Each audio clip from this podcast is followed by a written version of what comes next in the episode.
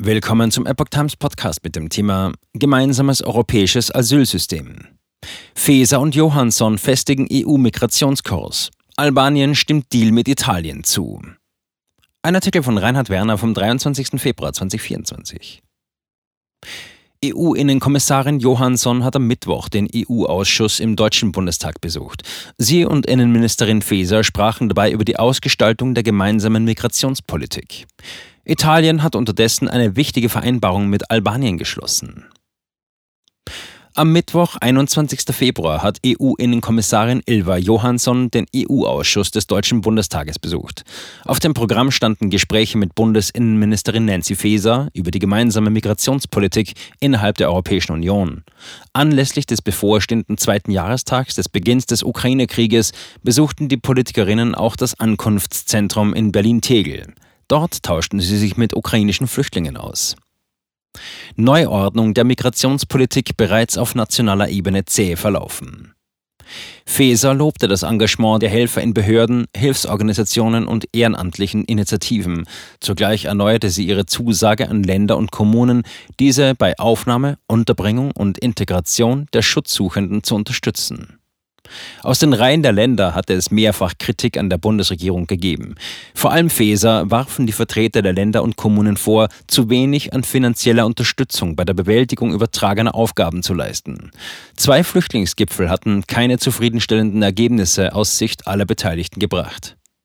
Erst eine Bund-Länder-Runde unter Leitung von Bundeskanzler Olaf Scholz endete mit einer grundsätzlichen Einrichtung über die Stoßrichtung der deutschen Flüchtlingspolitik.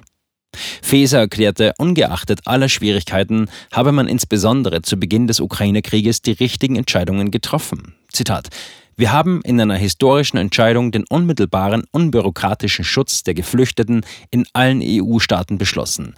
So haben wir viele Leben gerettet. Zitat Ende.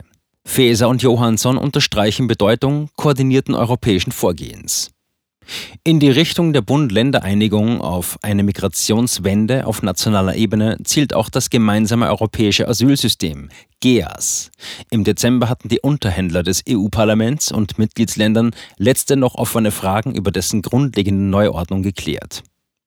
Kern der Reform ist die künftige Möglichkeit, Asylverfahren direkt an den Außengrenzen der EU durchzuführen. Diese sollen vorwiegend Asylsuchende betreffen, deren Aussichten, Asyl zu erhalten, als gering eingeschätzt werden.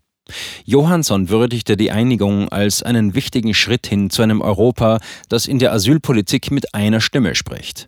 Die Einigung sei ein historischer Schritt, so Johansson. Feser habe maßgeblich dazu beigetragen.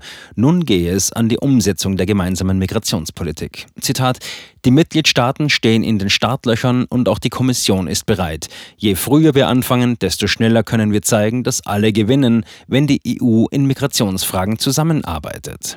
Zitat Ende. GEAS soll Migrationspolitik der EU effizienter gestalten.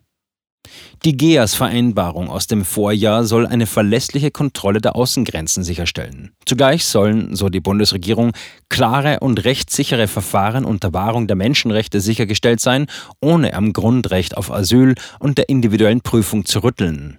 Zitat Ende. Über einen Teil der Asylgesuche soll bereits an den Grenzen entschieden werden. Die Grenzstaaten sollen zu diesem Zweck dazu ermächtigt werden, Personen mit schlechter Asylprognose auch unter haftähnlichen Bedingungen festzuhalten. Für die übrigen Schutzsuchenden soll ein verbindlicher Solidaritätsmechanismus greifen.